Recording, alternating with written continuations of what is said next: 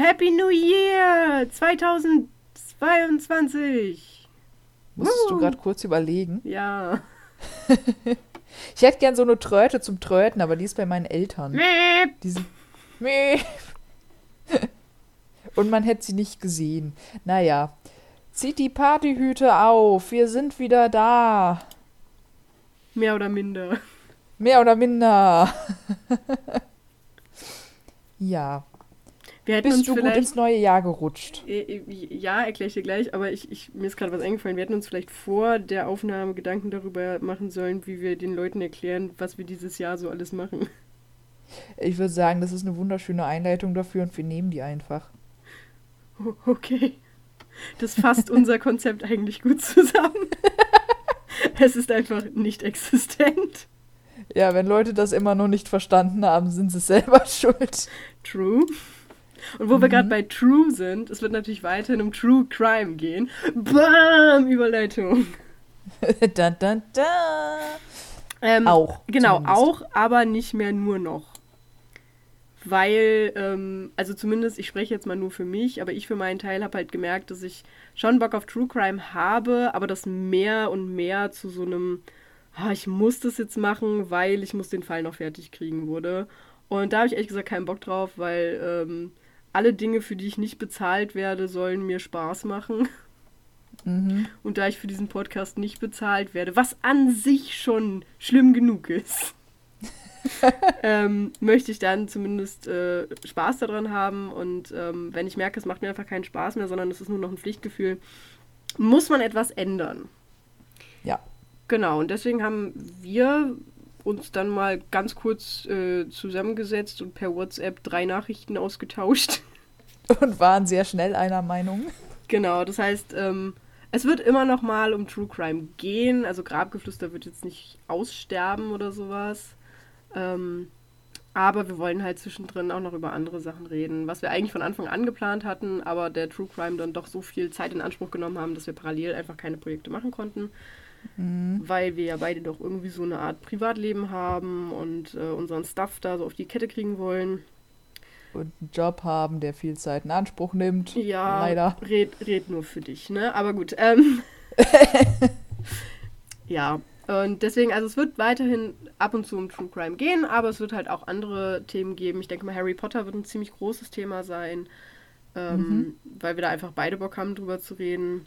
Ist halt die Frage, für wie lange. Also vielleicht haben wir in zwei Monaten auch keinen Bock mehr darauf. Glaube ich nicht. Aber und gehen zurück zum True Crime. Genau, so, aber es, es wird halt auch zwischendrin immer mal ganz viele andere Sachen geben. Ähm, Themen, die uns gerade interessieren oder wo wir sagen, hey, da haben wir Bock drauf oder das klingt nach einer lustigen Idee. Ähm, Oder also, lass uns einfach mal zusammen einen Tee trinken und eine Runde quatschen. Genau, also es wird, es wird alles und nichts geben. Äh, wir betiteln das vorher auch immer, wir kündigen das äh, oder versuchen das vorher anzukündigen, damit man sich so ein bisschen drauf einstellen kann. Und äh, wenn es mhm. da draußen Leute gibt, die einfach nur irgendwas äh, Hintergrundgebrabbel oder sowas brauchen, dann sind wir perfekt dafür. Mhm. Äh, weil man uns gut im Hintergrund hören kann und nicht alle paar Minuten aufpassen muss. Weil wahrscheinlich nicht viel Inhalt bei rumkommt. Genau, aber wir haben einfach Bock zu labern und äh ja. ja. Ich weiß noch, wir hatten halt am Anfang, wir hatten ganz am Anfang Pläne und Konzepte und so, ja, dann kommt alle zwei Wochen kommt True Crime und dann schieben wir noch irgendwie jede dritte Woche noch das mit rein, dann machen wir das noch. Es funktioniert nicht. Genau, also da, da sieht man mal wieder, Theorie und Praxis liegen dann doch sehr weit auseinander. Ähm, ich habe auch immer noch Fälle in der Hinterhand, die mich super interessieren, äh, die mich aber auch so sehr interessieren, dass ich sage, ich muss da einfach mega viel Zeit und mega viel Recherche reinstecken, ähm, weil es einfach viel Hintergrundwissen gibt. Mhm. Und das dauert ich weiß noch, einfach. Du hast mich vor unserer Sommerpause mit einem Fall angeteasert, von dem du meintest, es kann gut sein, dass der über drei Folgen geht. Und ich warte immer noch drauf. Ja, und ich bin auch immer noch in der Recherche. also das ist halt wirklich ein Ding. Und ähm, das Ding ist, ich bereite den Fall zusammen mit meinem Bruder vor. Und da muss man dann halt auch immer gucken, dass man da irgendwie äh, äh, Zeiten findet, wo beide Zeit haben und beide motiviert sind. Und das ist so ein Ding, was schwierig ist. Mhm. Äh, also ich bin dran und es wird irgendwann definitiv kommen. Das ist gut. Aber ja, es dauert halt. Und ähm, ja, wie gesagt, ich habe auch einfach mal Bock, über andere Themen zu sprechen. Und äh, wer jetzt nur an True Crime interessiert ist, es wird weiterhin True Crime geben, aber nicht mehr in der Menge. Ja. Und ja. ich denke, wir werden sehen, was das gibt. Ja. Wir gucken einfach mal, was, wie, wo, wann. Wohin der Wind uns trägt. Genau, weil das ist ja im Prinzip eigentlich das Konzept. Also wir machen den Podcast ja eigentlich nur, weil wir Bock drauf haben und weil wir Spaß dran haben zu reden. Und äh, ich will mich da nicht bevormunden lassen von irgendwelchen Pflichtgefühlen, die mhm. wahrscheinlich total übertrieben sind. ja. Gut. Hätten wir das geklärt, wir haben aber natürlich heute trotzdem noch eine True Crime Folge. Genau. Nur damit die Leute, die jetzt alle unbedingt auf einen True Crime Fall von uns warten, jetzt nicht vor die Wand gefahren werden. Wir haben noch was. Gott sei Dank. Ja. Aber trotzdem ist jetzt meine Frage, bist du gut ins neue Jahr gerutscht? Ähm, ja, ich muss sagen, ich bin tatsächlich relativ gut ins neue Jahr gerutscht. Ähm, es war sehr unspektakulär. ich habe äh, mit ein paar Freunden natürlich alle getestet und geimpft und geboostert und so äh, ganz casual bei uns zu Hause in der hauseigenen Bar gesessen und äh, wir haben ein paar Spielchen gespielt, also coole Partyspiele wie Wer bin ich? Wo ich einfach, ich glaube, eine halbe Stunde gebraucht habe, um herauszufinden, dass ich der Schnatz bin. Nice. Weil mir gesagt wurde, wir spielen mit Personen. Und ich irgendwie ja, nicht auf dem Schirm hatte, dass der Schnatz anscheinend eine Person ist. Mhm. Ähm, ja, aber es war, es war sehr lustig. Ähm, wir haben keine Raketen angezündet oder sonst irgendwas. Wir haben einfach nur rumgesessen. Und äh, ja, gewartet bis 24 Uhr war. Mhm. Ich habe das neue Jahr quasi verpasst. Es war auch schön. Auch ich habe faul rumgesessen, ich habe gezockt und dann laufe ich da gerade durch. Was habe ich denn gezockt? Ich habe Star Wars gezockt. Äh, laufe ich da gerade durch ein Raumschiff durch und dann geht draußen auf einmal Geballer los und ich denke mir, oh, Happy New Year! und dann kamen irgendwie fünf, sechs Schuss von draußen und dann war auch schon vorbei. Das war mein neues Jahr.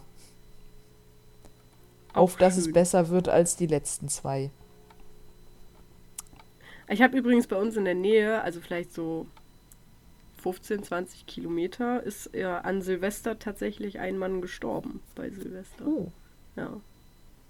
Was ist passiert? Ja, eigene Dummheit. Also man, man soll das ja immer nicht so sagen, aber unterm Strich war es halt schon eigene Dummheit. Also Möchtest du es erzählen, dann ist das der Darwin Award für die heutige Folge, weil mir fällt gerade ein, dass ich keinen habe. Okay, nehmen wir das. Ähm, aber halt Kommt halt, der vorweg.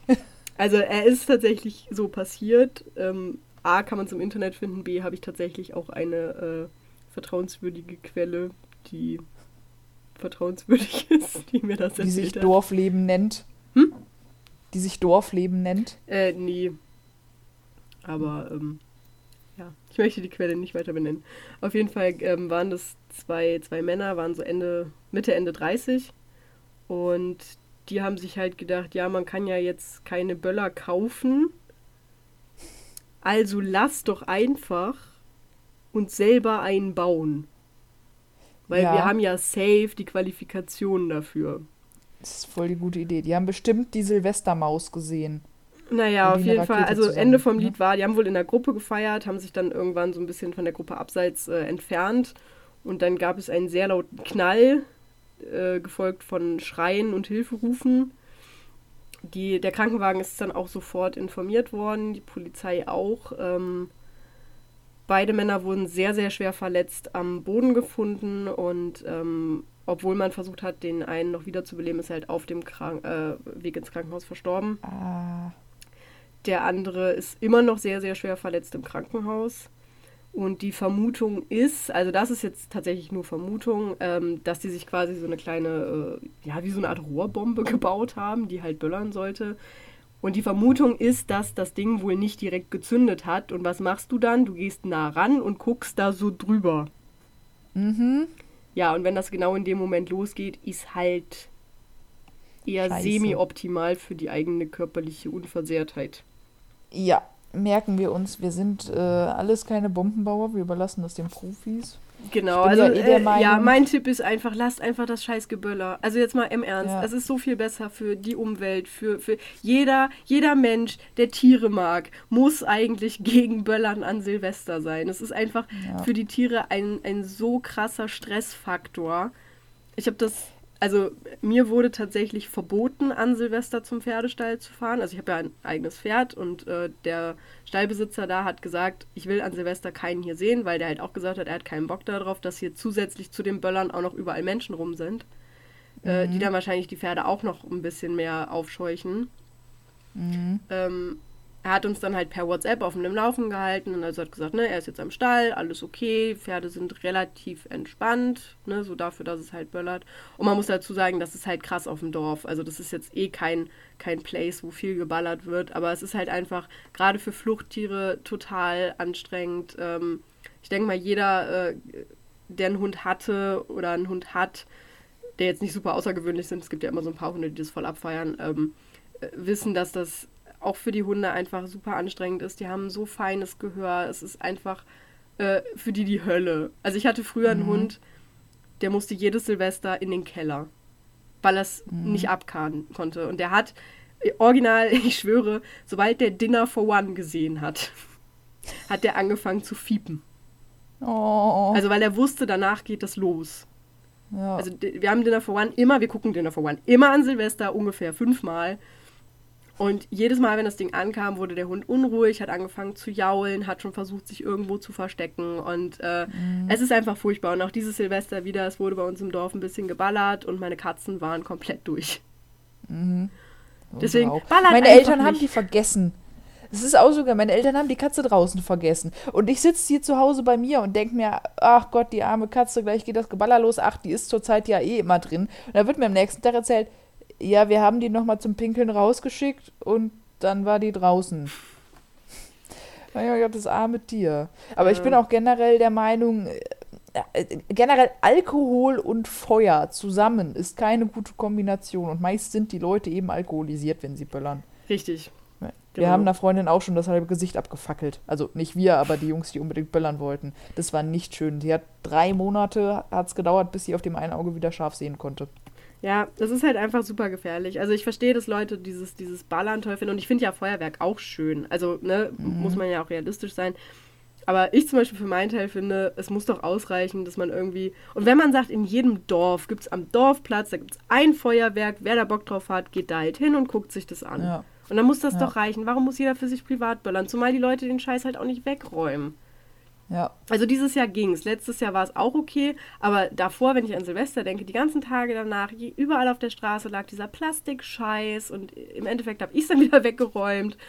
Äh, mhm. Oder es ist da so langsam vor sich hin verrottet, wobei Plastik sich da ja sehr, sehr renitent anstellt. Und sehr, sehr, sehr, sehr, sehr viel Zeit lässt. Deswegen mein Appell für alle Leute, die Tiere mögen. Hört auf mit dem Ballern. Guckt euch das irgendwie online an oder sowas. Es gibt voll tolle so Hologramme, die ballern. Das sieht auch schön aus. Aber jetzt habe ich das Gefühl, jetzt sagen wir den Leuten, ja, bla bla, neues Jahr, wir machen Dinge anders und zack, werden wir die totalen Spießer und kommen hier mit Moralschellen an. Ja. Aber ja, das ist ein wichtiger Punkt. Ist es einfach. Es geht mir jedes Jahr wieder auf den Nerv. Mhm. Okay. Sollen wir, nachdem wir jetzt 14 Minuten schon am Quatschen sind, mal das Intro laufen lassen? Ach so. Ja, soll, soll ich die Leute mal begrüßen nach Viertelstunde? Das, das wäre ganz schön, wenn du das tun könntest.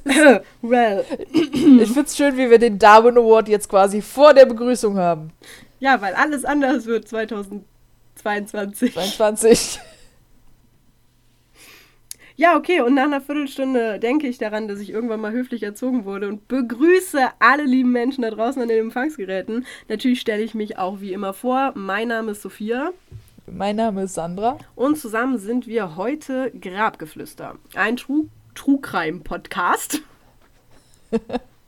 Ein True Crime Podcast der Krempelkisten Corporation GmbH, KKG und so weiter.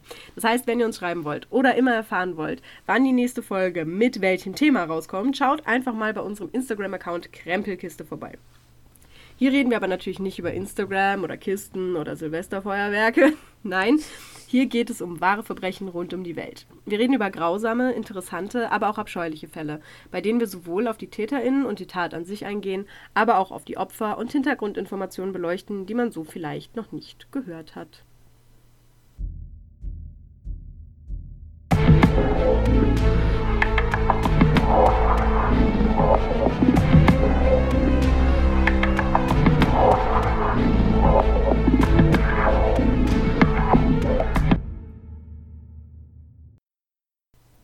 Ja, und die liebe Sandra hat uns heute einen Fall vorbereitet. Ja. Und die Tinte ist noch frisch. Die Tinte ist noch sehr frisch und ich hoffe, dass meine Sätze grammatikalisch Sinn ergeben, weil manchmal hat man dann ja doch irgendwann so ein bisschen Hirnmatsch. Ähm, ja, aber das war auch so ein Fall. Die Situation war, Sophia und ich, wir saßen da beide und waren so, äh, True Crime. mm, uns fällt nichts ein. Tralala. So, und dann ähm, ist ja zurzeit mein Bruder bei meinen Eltern. Und ich war ja über Weihnachten auch da. Und mein Bruder hat seine verlobte Fastfrau mitgebracht, die aus Korea kommt. Und dann haben wir so ein bisschen gequatscht und dann saßen wir da am zweiten Weihnachtstag und haben uns gedacht, ach, gucken wir doch einen Film und haben dann einen Film auf Empfehlung Solips geguckt. Stimmt, das hast du mir erzählt, ne? Wo du mir was drüber erzählen wolltest, Richtig. es aber nicht konntest, weil du nicht wusstest, wie du es erzählen sollst, ohne zu spoilern.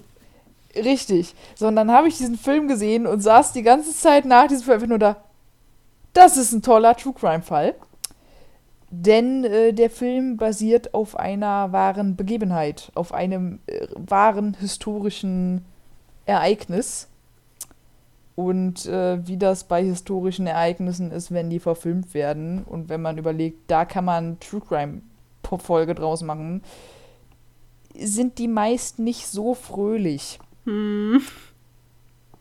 Und du musst dir nachher mal den Trailer von diesem Film ansehen, weil der ist so irgendwie, ich weiß nicht, das ist am Anfang alles so fröhlich und dann hast du im Hintergrund so ein koreanisches Lied laufen, alles ist so Happy Family und dann hast du Cut und denkst dir einfach nur, Scheiße. Oh shit. Here we go again. Yes. Und ich glaube, wie gesagt, er wird gar nicht so lang.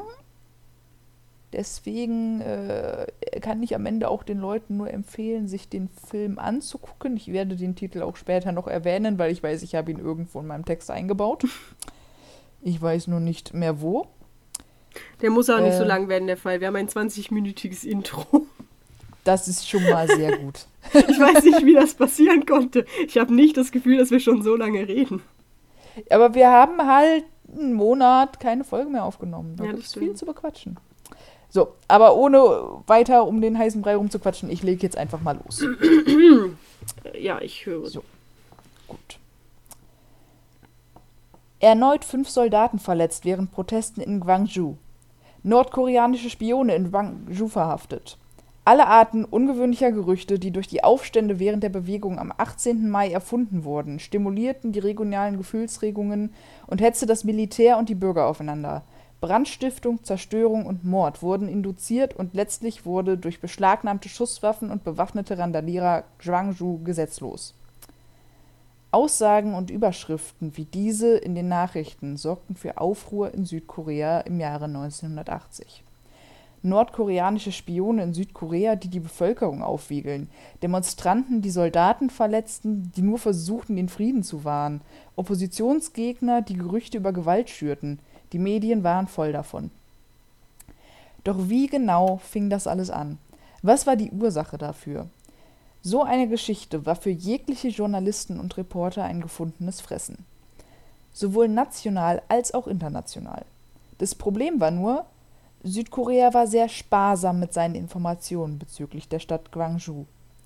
Die Stadt war im Lockdown. Niemand durfte hinaus oder hinein, aus Angst, Spione würden entkommen können. Und trotzdem machte sich am 20. Mai 1980 der deutsche Journalist Jürgen Hinz-Peter, der zu dem Zeitpunkt als Korrespondent für den ARD Tokio in Japan stationiert war, auf nach Gwangju. Er hatte einen Tipp bekommen und wollte der Sache nachgehen. Zusammen mit seinem Kameramann Henning Rumor flog er nach Seoul, um von dort mit einem Taxi weiterzufahren. Doch das Ganze war schwieriger als gedacht, denn wie gesagt, die Stadt war im Lockdown. Die komplette Stadt war mit Militärbarrikaden abgegrenzt und die dort stationierten Soldaten sollten dafür sorgen, dass niemand die Stadt betritt oder verlässt. Aber die zwei Reporter hatten Glück. Die Soldaten waren nicht ganz so gründlich, wie sie hätten sein müssen. Es dauerte einige Umwege, doch letztendlich fanden sie über Schleichwege ihren Weg in die abgeriegelte Stadt. Die Straßen waren leer und dreckig, die Läden geschlossen. Doch irgendetwas stimmte nicht. Wo waren all diese gewaltbereiten Demonstranten, von denen die Medien berichteten? Wo waren die Straßenkämpfe, die Spione? Während sie langsam durch die verlassenen Straßen fuhren und alles filmten, was sie unter die Linse bekamen, fuhr ein Transporter mit einem Haufen junger Menschen an ihnen vorbei. Und die guckten alle, als hätten sie einen Geist gesehen. Ein Taxi aus Seoul in Gwangju? Für Hinz Peter war es die Gelegenheit, Fragen zu stellen. Er stieg mit der Kamera aus dem Taxi und ging trotz Warnung seines Taxifahrers auf die Jungen zu und begann Fragen zu stellen. Glücklicherweise fand sich auf dem Transporter ein junger Mann, der in der Lage war, Englisch zu sprechen. Das war ja damals in asiatischen Ländern so eine Sache. Ich frage mich eh, warum du da einen Korrespondenten hast, der kein Japanisch kann. Ähm, ja gut, wenn er Japanisch kann, bringt ihm das ja in Korea nichts. Ach ja. Ups. Mein Deswegen. Fehler. Nach einem kurzen Wortwechsel fragte er Hinz Peter, ob er ein Reporter sei. Als dieser bejahte, ging ein großes Freudengeheul los. Reporter, wir haben einen Reporter, Reporter! Sie seien auf dem Weg ins Krankenhaus, um dort mitzuhelfen, ob die Reporter sie begleiten wollen. Und das ließen sich die beiden nicht zweimal sagen. Sie stiegen mit auf und auf dem Weg ins Krankenhaus erzählten die Leute ihnen, was sich seit einigen Tagen wirklich in Gwangju abspielte. Ich warne an dieser Stelle, es werden jetzt einige Namen fallen. Und äh, in Korea, ich glaube in Japan ist es auch so, dass damit das nicht für Verwirrung sorgt und nicht alle denken, oh, die heißen alle Kim, äh, der Nachname wird vor den Vornamen gestellt. Mhm. Weil das hat man ja oft, dass man, man hört von vielen Kims und von vielen Parks und von vielen, was weiß ich nicht was. Und am Anfang saß ich da und habe gedacht, warum heißen die denn alle gleich? Aber das sind die Nachnamen. Kim ist übrigens der häufigste koreanische Nachname. Und ich habe von Solip gelernt, ich habe mich ein bisschen darüber beömmelt, dass wir uns alle über Kim Jong-un lustig machen. Weil richtig ausgesprochen im Koreanischen wird er Kim Jong-un, weil die das J halt so ein bisschen anders aussprechen. Und wenn du es Kim Jong aussprichst, verweiblichst du das. das heißt, wir Deutschen können es einfach, einfach weil wir keine Ahnung haben, wie man Koreanisch richtig ausspricht, machen wir uns eigentlich alle über einen Diktator lustig. Naja, machen wir das nicht sowieso? Also über Kim ja, Jong. Aber so quasi nochmal unbeabsichtigterweise mehr. Supporte ich total. Ja. so, also, was ist in Gwangju passiert?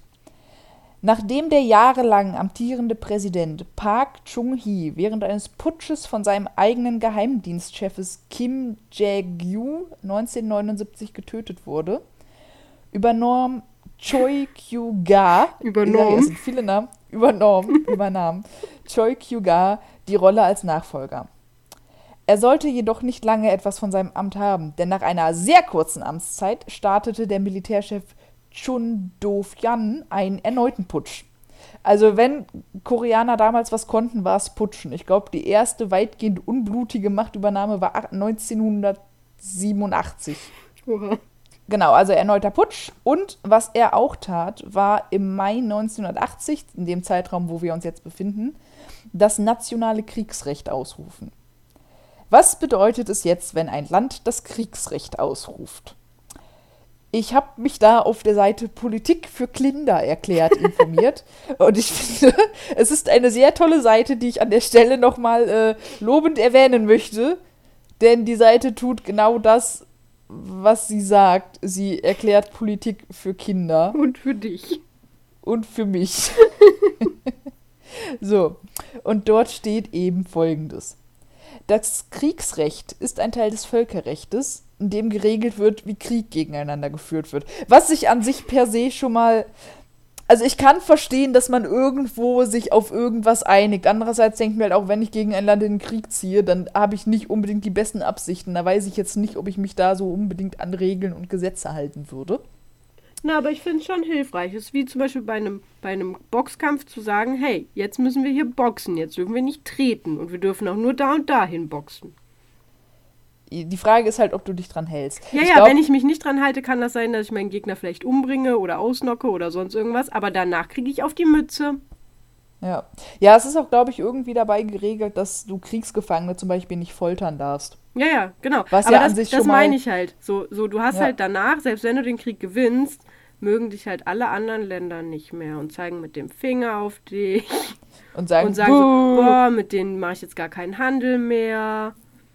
Das wäre mir nur egal, wenn ich äh, die Weltherrschaft hätte. Ja, aber die hast du ja nicht. Du hast ja nur gegen ein Land Krieg geführt. Und wenn alle anderen ja. Länder das dann mitbekommen haben und dich nicht mehr mögen und dich dann ausschließen und mobben, dann bist ja. du ganz alleine. Dann gehe ich weinen. Ja. So. Aber alleine. Zurück zum Kriegsrecht. Okay. So, seit 1928 gibt es das sogenannte Kriegsverbot hat sehr geholfen, wie wir alle wissen. Ähm, weil damals hatten sich eben einige Staaten zusammengetan und eben sich hingesetzt und das unterzeichnet und gesagt, hey, wir wollen keinen Krieg mehr führen und falls es doch mal dazu kommt, so und so und so.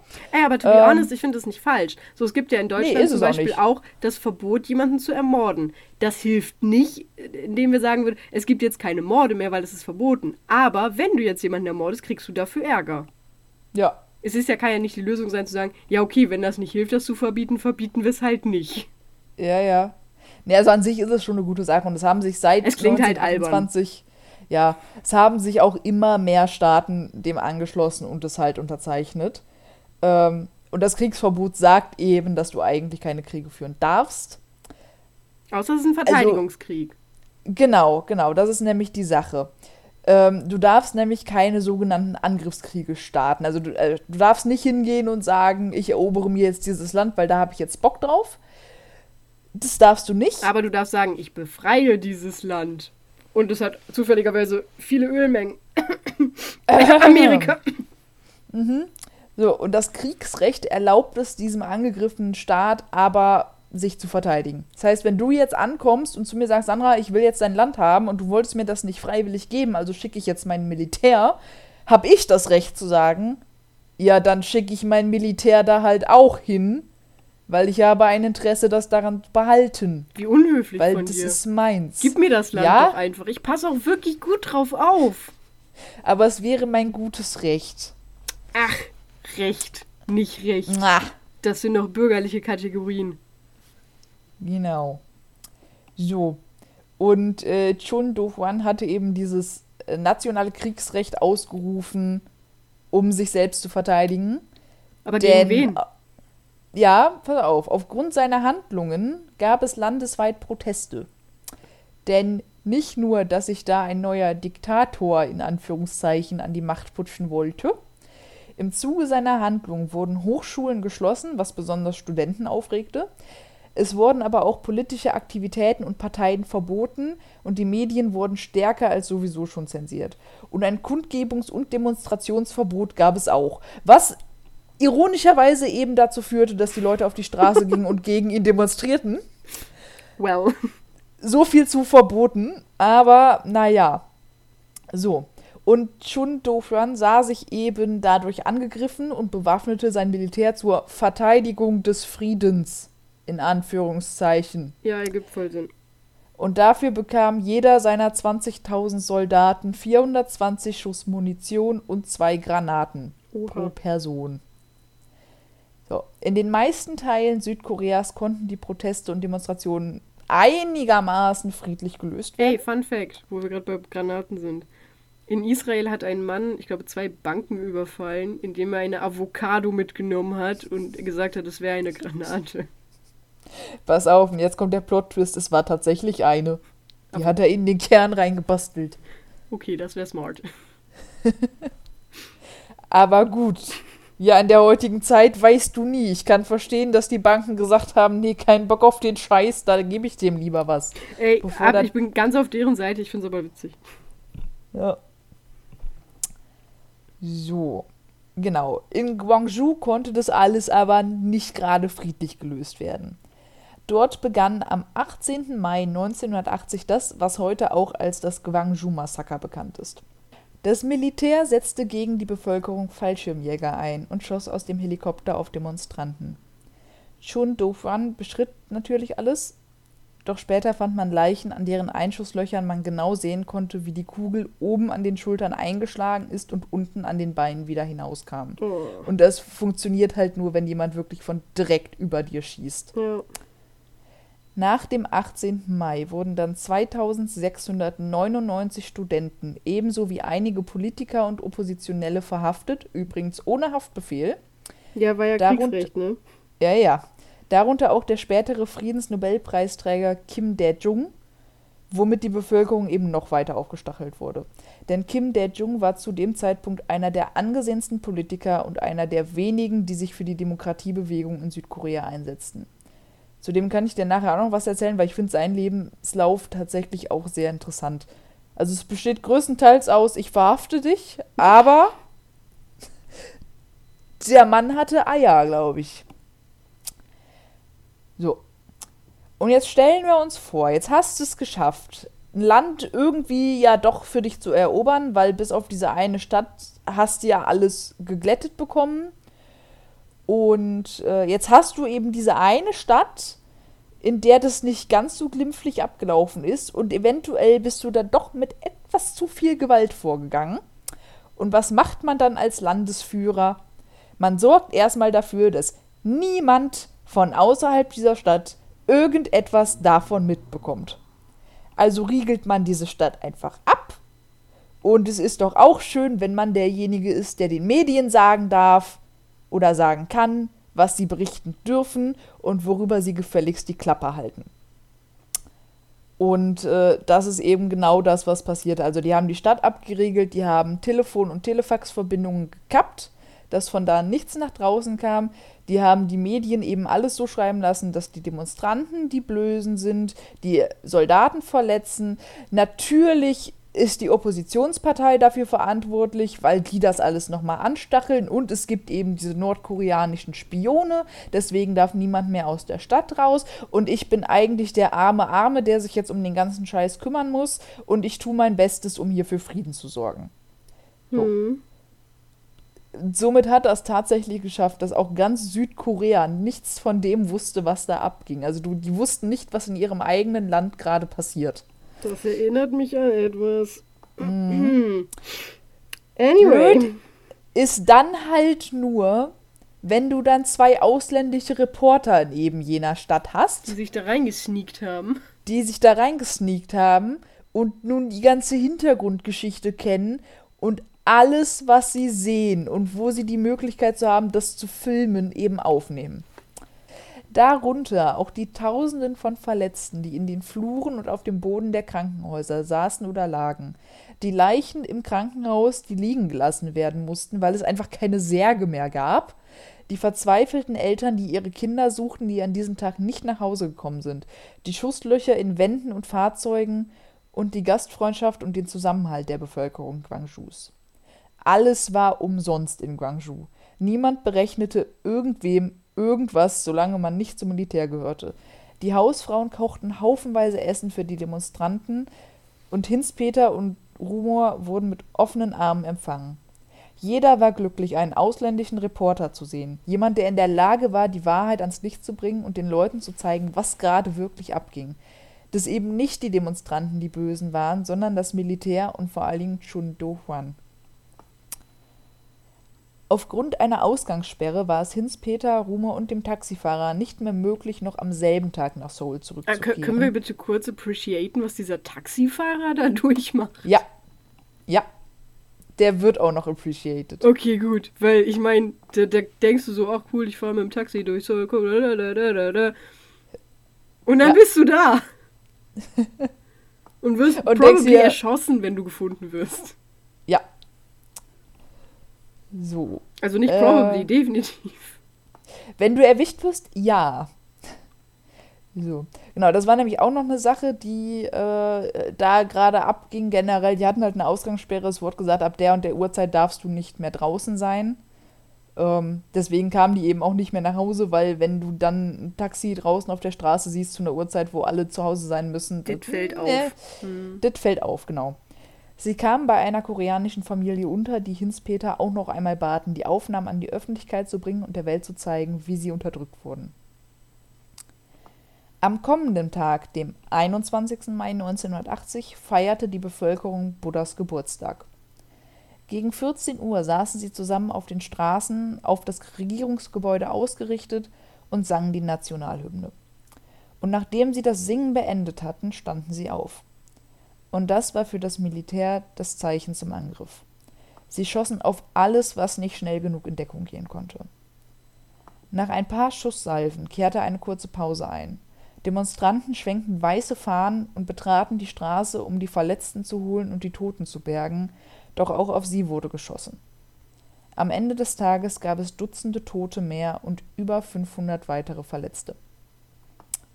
Für Hinz Peter und seinen Kameramann wurde es jedoch Zeit zu gehen. Die ganze Aktion war sowieso schon gefährlich genug, und je mehr sich die Nachricht von ausländischen Reportern in einem Taxi aus Seoul herumsprach, umso heikler wurde das Ganze, denn natürlich bekam auch die Regierung Wind davon. Von anderen Taxifahrern bekamen sie Nummernschilder aus Gwangju, die sie am Taxi befestigen konnten, damit sie nicht direkt die komplette Aufmerksamkeit auf sich ziehen würden. Und so machten sie sich auf dem Weg zurück nach Seoul. Wäre es nicht An einfacher, einer einfach das Auto zu tauschen? Ja, Ich, ich frage nur. Duh. Ich meine, die sehen an sich, sahen die Taxi wohl alle gleich aus. Ja, okay, dann geht's ja. An einer Stelle wurden sie von Soldaten angehalten, die fragten, wo die Reise hingehen sollte, denn sie hatten den Befehl bekommen, nach einem Taxi aus Seoul zu suchen. Hatte der andere Taxifahrer mitgedacht. Doch sie hatten unfassbares Glück. Ein Soldat durchsuchte das Taxi und sah im Kofferraum die Nummernschilder aus Seoul, doch er ließ sie passieren. What? Warum weiß keiner? Es weiß keiner, auch Hinspeter selbst weiß es nicht. Warum haben, die die, warum haben die die mitgenommen? Ja, das habe ich mich auch gefragt, wahrscheinlich damit du es in Soul wieder dran machen kannst. Digga, die, Die Dinger sie auch- kosten 10 Euro. Die hatten sie auch so ein bisschen versteckt im Kofferraum, aber einfach dieser die hatten unfassbares Glück, dass sie da an den einen gekommen sind, der wohl gesagt hat, ach, weißt du was? Lasse durch. Ich habe in 10 Minuten Feierabend.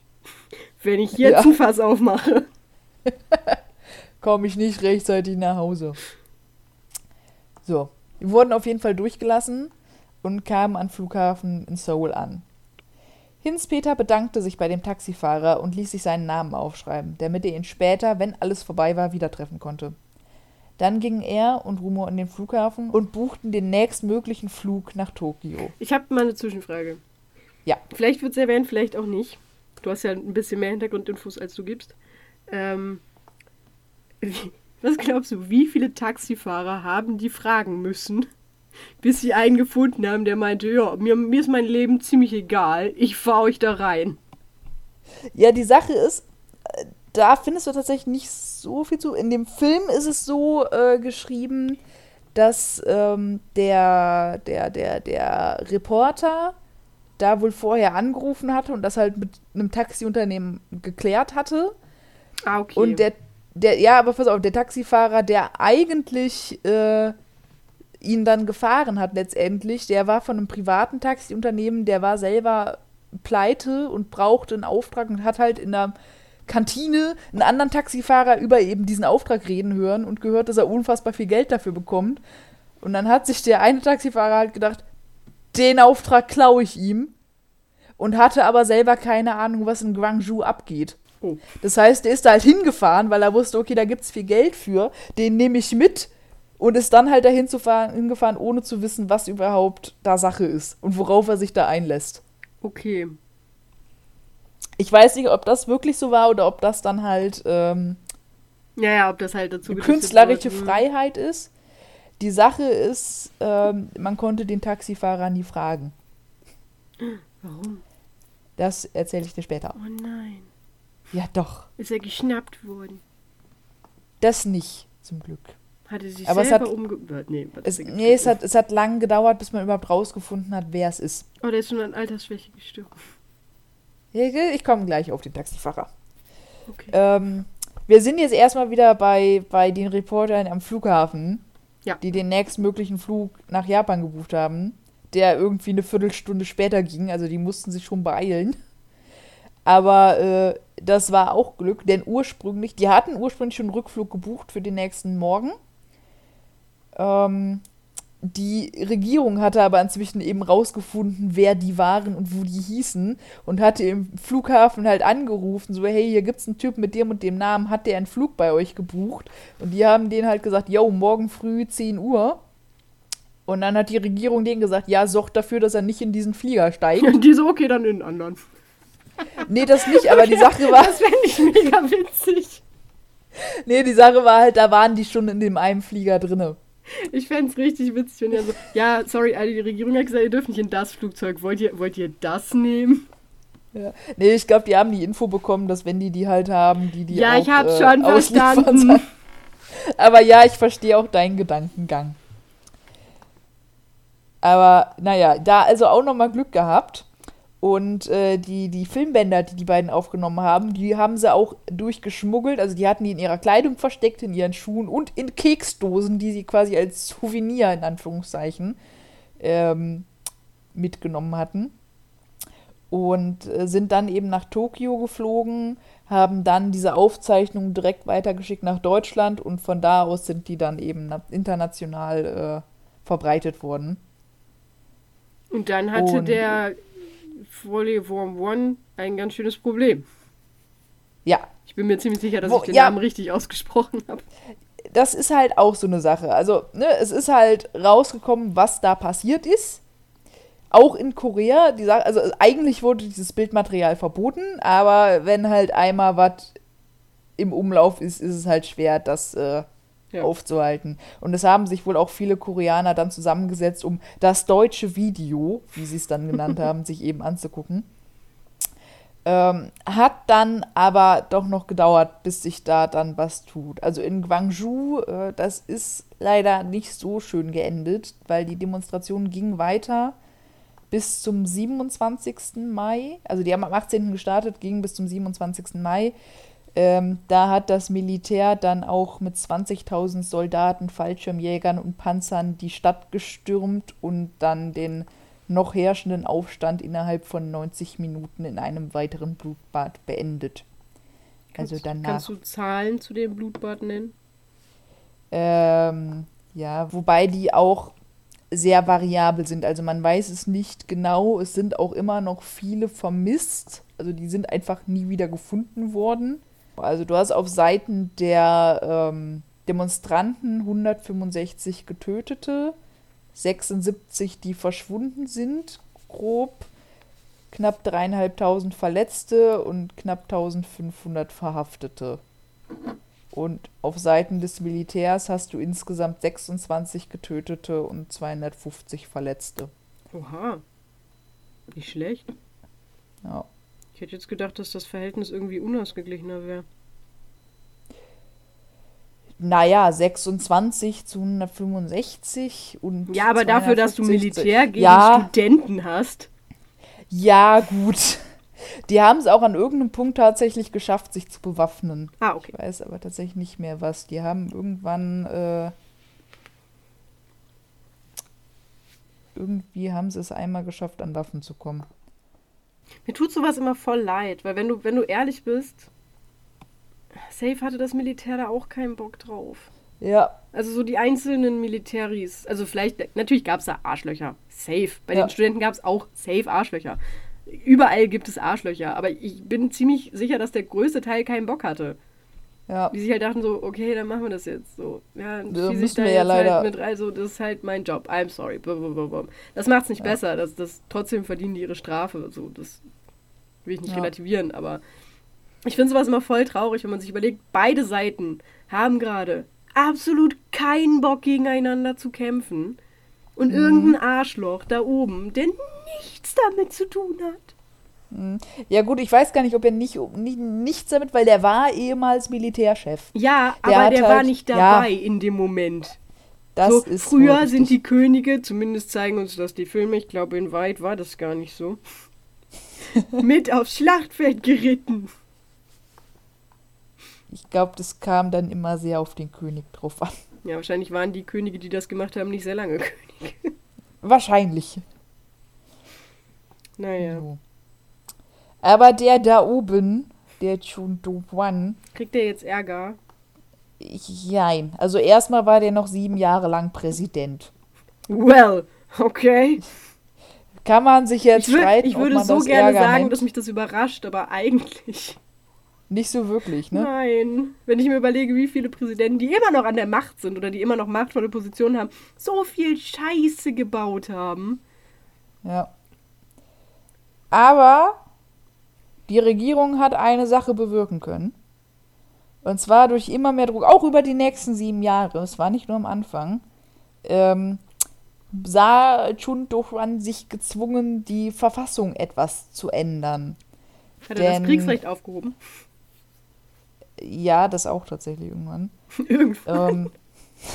Ähm, ja, die Sache ist halt, es gab äh, vor ihm eine Demokratie In Anführungszeichen. sehr großen Anführungszeichen, denn die Amtszeit eines Präsidenten war nicht begrenzt und der Präsident wurde zwar von einem Wahlmännergremium gewählt, aber dieses Gremium hat der Präsident halt selbst ernannt. Ah, cool, okay. Mhm. Das ist halt so I ein, see.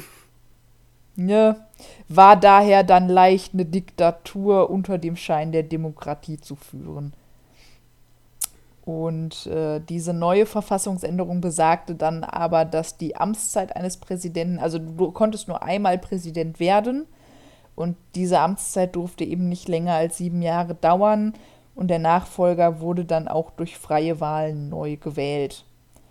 Und äh, später dann, also als er nicht mehr Präsident war, ist Chun Doo-Hwan dann auch ähm, wegen dieses Massakers angezeigt und zum Tode verurteilt worden. Mhm. Das Urteil wurde dann später aber nochmal in lebenslänglich umgewandelt. Der Ah. ist dann auch in Haft gestorben. Da gab es dann wohl auch einige Koreaner, die sich darüber sehr aufgeregt haben, weil die halt gesagt haben, das ist zu friedlich. Also eigentlich hätte er es verdient zu sterben. Das ist dann aber auch wieder eine Aussage, wo man sich drüber streiten kann, denn hat jemand es wirklich verdient zu sterben? Und darf ein Mensch sich zum Richter über Leben und Tod aufspielen? Richtig. Aber ich kann auch irgendwo Ich kann den Gedankengang Fuß nachvollziehen. Weil wenn du da eine Mutter bist und du, du verlierst deine Söhne oder du weißt nicht, was mit deinem Mann passiert ist oder irgendwie sowas und du weißt, dieser Mensch ist dafür verantwortlich. Mm. Und jeder weiß, ja, es bringt mir die Toten nicht zurück, aber ja. Naja. So. Im Jahr 2003, also 23 Jahre später, bekam Jürgen Hinspeter für seine Arbeit äh, in Südkorea eine Auszeichnung verliehen und bedankte sich in dieser Rede auch bei seinem Taxifahrer Kim Sabok, ohne den das alles eben gar nicht möglich gewesen wäre, und bat diesen, sich doch bitte, bitte mit ihm in Kontakt zu setzen. Hinspeter hat es nämlich leider nicht mehr geschafft, ihn wiederzufinden. Zwar hatte er den Namen äh, und hatte halt auch, äh, Südkorea hatte da irgendwie so, so ein Taxi-Unternehmensregister. Äh, da hat er nachgefragt, aber da fand sich eben kein Kim Sabok.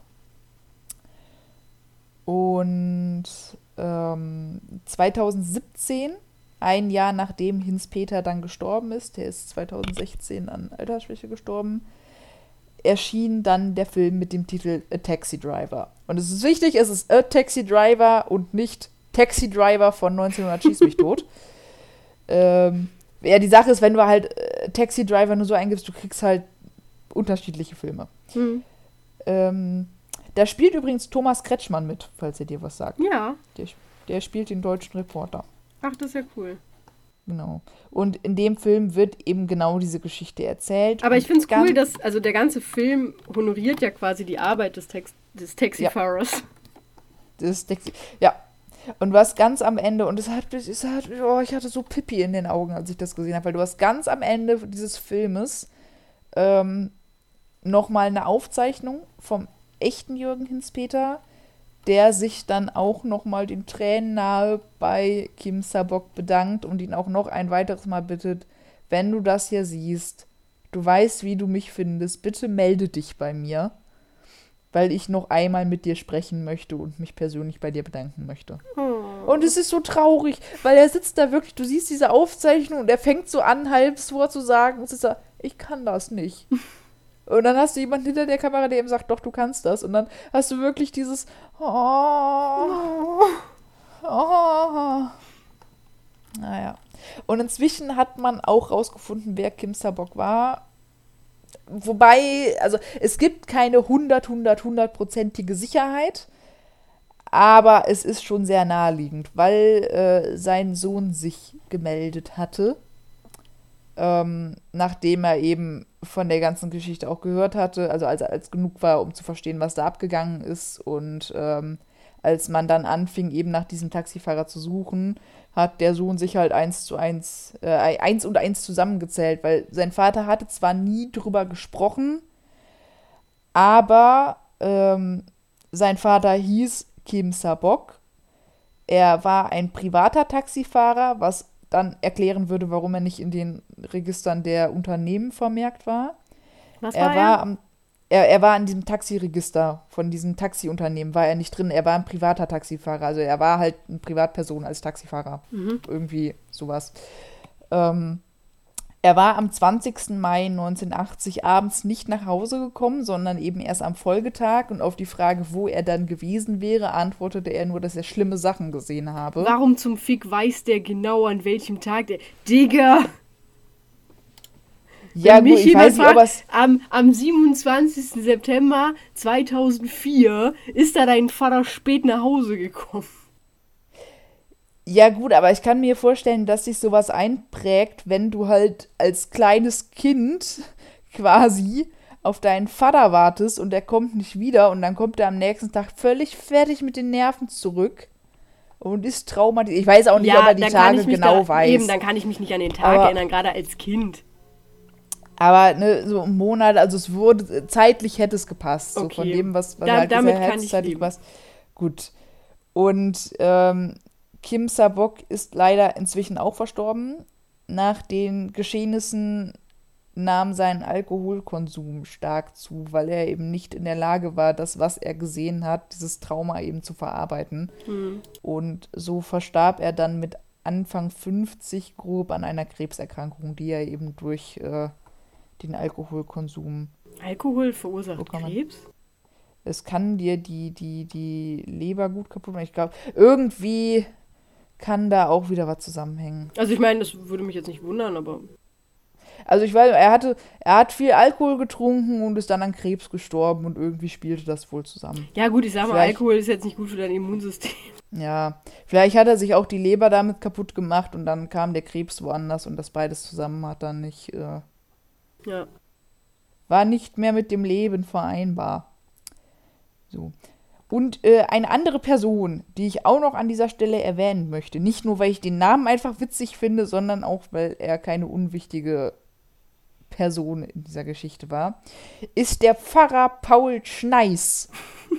ich mag den Namen.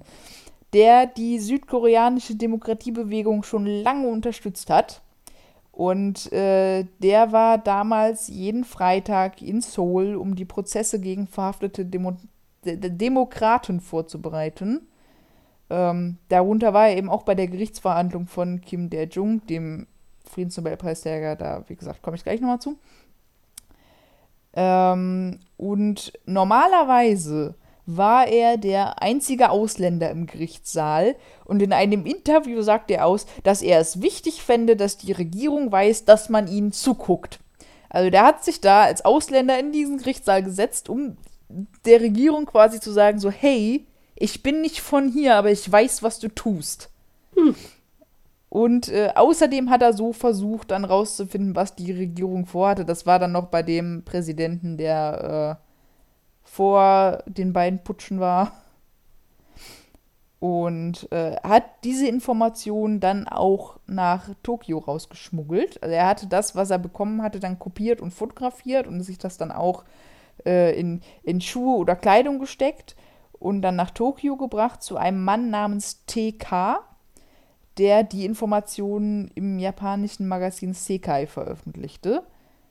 Und diese, die, die südkoreanische Regierung versuchte zwar herauszufinden, wer dieser TK war, hat sie doch nie rausgefunden. Props an den. Äh, ja, das war auch übrigens der Ursprung dieser Geschichte. Hier sind nordkoreanische Spione, die hier Gerüchte Mhm. verstreuen, Mhm. weil die halt einen Sündenbock brauchten. Was die Regierung jedoch rausfand, war, dass Farah Schneis Kontakt zu TK hatte. Und so wurde er dann zwangsausgewiesen. Er unterstützte jedoch weiterhin von Tokio aus die Demokratiebewegung in Südkorea. Vor allen Dingen auch, weil seine Familie halt noch in Südkorea wohnte. Die durften nicht mit raus. Und in der Nacht vom 17. Mai 1980, also bevor das alles losging, bekam er einen Anruf von seiner Frau Kyoko aus Seoul. Und diese berichtete ihm, dass sie trotz Ausgangssperre draußen einen lauten Knall gehört habe. Und als sie dann nachsehen wollte, was diesen Lärm verursacht hatte, sah sie das Militär aufmarschieren und sagte ihrem Mann, dass irgendwas passieren würde. Woraufhin Schneis sich dann mit einigen Reportern getroffen hat, um ihnen davon zu berichten. Und da war dann eben auch Jürgen Hinspe dabei. Also von diesem Ah, Pfarrer hat okay, okay, er okay. den Tipp Der quasi Kreis bekommen. sich. Genau. Ich glaube, man hat später dann auch rausgefunden, wer TK war. Das war irgendein Lehrstuhlprofessor gewesen. Ähm, der hat das irgendwie auch Anfang der 2000er hat der sich dann zu erkennen gegeben, wer er ist. Weil er auch sagte, das, das ist nicht richtig, was da abgeht. Ja. So war das damals alles. Ja, krass, ist auf jeden Fall mal was ganz anderes. Und ich war echt stolz, als ich gehört habe, dass ein deutscher Reporter die Wahrheit ans Licht gebracht hat. Man möchte ja nicht national stolz sein, aber doch. Ja, wieso nicht? Irgendwie schon. Kann man doch mal stolz drauf sein. Kann man schon mal stolz drauf sein. Es ist vor allen Dingen dann auch noch ein deutscher Pfarrer dabei. Aber wie gesagt, ist auch ein Film, den kann ich empfehlen. Ich habe den, als ich davon gehört habe, habe ich mir gedacht so, oh, oh, Familie, ich kann dich nicht mehr sehen. Jetzt müssen wir uns noch so ein historisches Gedöns angucken. Ich will nicht. Und dann fing der Film an und ich saß da. Ich habe vor allen Dingen am Anfang sehr mit dem Taxifahrer mitgeweibt, weil so die Anfangsszene ist, wie er da mit seinem Taxi langfährt und halt irgendein koreanisches Lied auf volles Rohr laufen hat und dazu mitsingt. Und ich verstehe zwar kein Wort davon, aber es hat gute Laune gemacht. Und was ich auch sehr herrlich fand, die, die Solip hatte sich darüber ein bisschen beömmelt, ähm, weil es ist halt ein koreanischer Film. Und ähm, sie sagte halt, der Gag an der Sache oder an dem Film ist halt auch eigentlich, dass der Reporter halt kein Koreanisch kann und der Taxifahrer eben kein Deutsch. So. Und ähm, da eben am Anfang auch diese, diese Kommunikationsschwierigkeit und bla bla bla. So, und jetzt haben wir diesen Film angefangen zu gucken auf Deutsch. Und sie hört so die ersten zwei, drei Sätze und denkt sich, wie haben die das Problem jetzt auf Deutsch gelöst? True. Sie haben es sehr simpel gelöst. Die Stellen, die im Film auf Deutsch gesprochen wurden, wurden halt dann einfach auf Englisch gesprochen. Ah, okay. So. Aber sie saß da so, wie haben die das jetzt gedeichselt bekommen? Wie wollten sie das versuchen? Ja, das habe ich auch ganz oft, wenn ich irgendwelche Nazi-Filme oder sowas gucke, die in Amerika produziert wurden. Ja. Dann ist es halt auch so, ja, well, man versteht halt alles. Ja. Während das im Amerikanischen einfach das, das schlimmste Deutsch ist, was ich je gehört habe. Ah, ja. Aber ich finde es auch so süß, weil dieser Taxifahrer, also die Art und Weise der Kommunikation ist halt wirklich dieses so, ich kann ein paar Worte in dieser Sprache und ich habe das gesehen, war so, I feel you, weil sein, seine Sprache war quasi auch sehr viel Gesten und dann einfach dieses We go Guangzhou. Einsteigen. Fühle ich. Ja. Fühle ich total. Das Problem habe ich in letzter Zeit sehr häufig. Aber es wird besser. Ja. Bestimmt. Ja, ja, das passt schon. Allein für Puffs. Ja, das ist wahr. Und deine potenzielle Beziehung. Aber ha hau allein für Puffs. Hast du potenziell gesagt? Ja, ich weiß ja nicht, auf welchem Stand ihr gerade seid. Digga, ich heirate den Typen. Ja, gut. Steht jetzt noch kein Datum fest, aber ich werde den safe heiraten. Nee, du wanderst aus. Nein, Dann hau ich dich. das ist nicht mein Ziel. Dann komme ich dazu dir dann rübergeflogen und hau dich. Ja, cool, dann kannst du ja bleiben. Nee, Wieso nicht? da muss ich ja andere Sprachen lernen. Ja, aber dann können wir das zusammen. Ja, aber ich bin so ein Heimatkind. Oder wir werden einfach welche von denen, worüber sich die Einheimischen voll abfacken, weil die sich denken, Digga, ihr lebt in diesem Land, lernt die scheiß Sprache. Und wir sitzen da und machen lululululululul. Ja, Deutsch, da sehe ich Deutsch. Deutsch, Deutsch, Deutsch. Da sehe ich mich. Na. Na gut. Und guck mal, wir haben die Stunde trotzdem wieder voll bekommen. Ja, guck mal, haben wir es wieder geschafft, wa? Ne? Und sogar den Darwin Award schon abgehakt. Bam! Deal. Effizient. Oh ja. Also, falls jetzt jemand am Ende der Folge nochmal irgendwas Lustiges braucht, dann skippt einfach nochmal an den Anfang und hört euch die ersten 20 Minuten nochmal an. Irgendwo da ist der drin. Ist ja irgendwo da. Nee. Ansonsten gibt es halt nochmal 20 Minuten sinnloses Gelaber von uns. Ist ja auch mal nett. Eben. Gerade in der heutigen Zeit fehlt es uns wirklich an dummem Gelaber. Wir brauchen mehr Dummheit. Wobei, äh, Ja. wenn ich wieder an Darwin Award denke, wir haben genug Dummheit auf der Welt. Ja, ich würde sagen, dann sollten wir uns dann jetzt auch verabschieden, ne? Bevor wir uns hier wieder verquatschen. Ja, ja, ja. Dann ähm, würde ich sagen, guten Morgen, guten Mittag, guten Abend oder gute Nacht. Je nachdem, wann ihr das hier hört. Und wir hören uns beim nächsten Mal wieder bei. Ähm, Tja, was hören wir denn beim nächsten Mal? wenn es wieder Auf jeden heißt, Fall kommt irgendwas. Nochmal Grabgeflüster. Aber wir lassen uns überraschen. Gute Nacht. Genau, lasst uns überraschen, so wie wir uns überraschen lassen von uns selbst. Genau. Tschüss.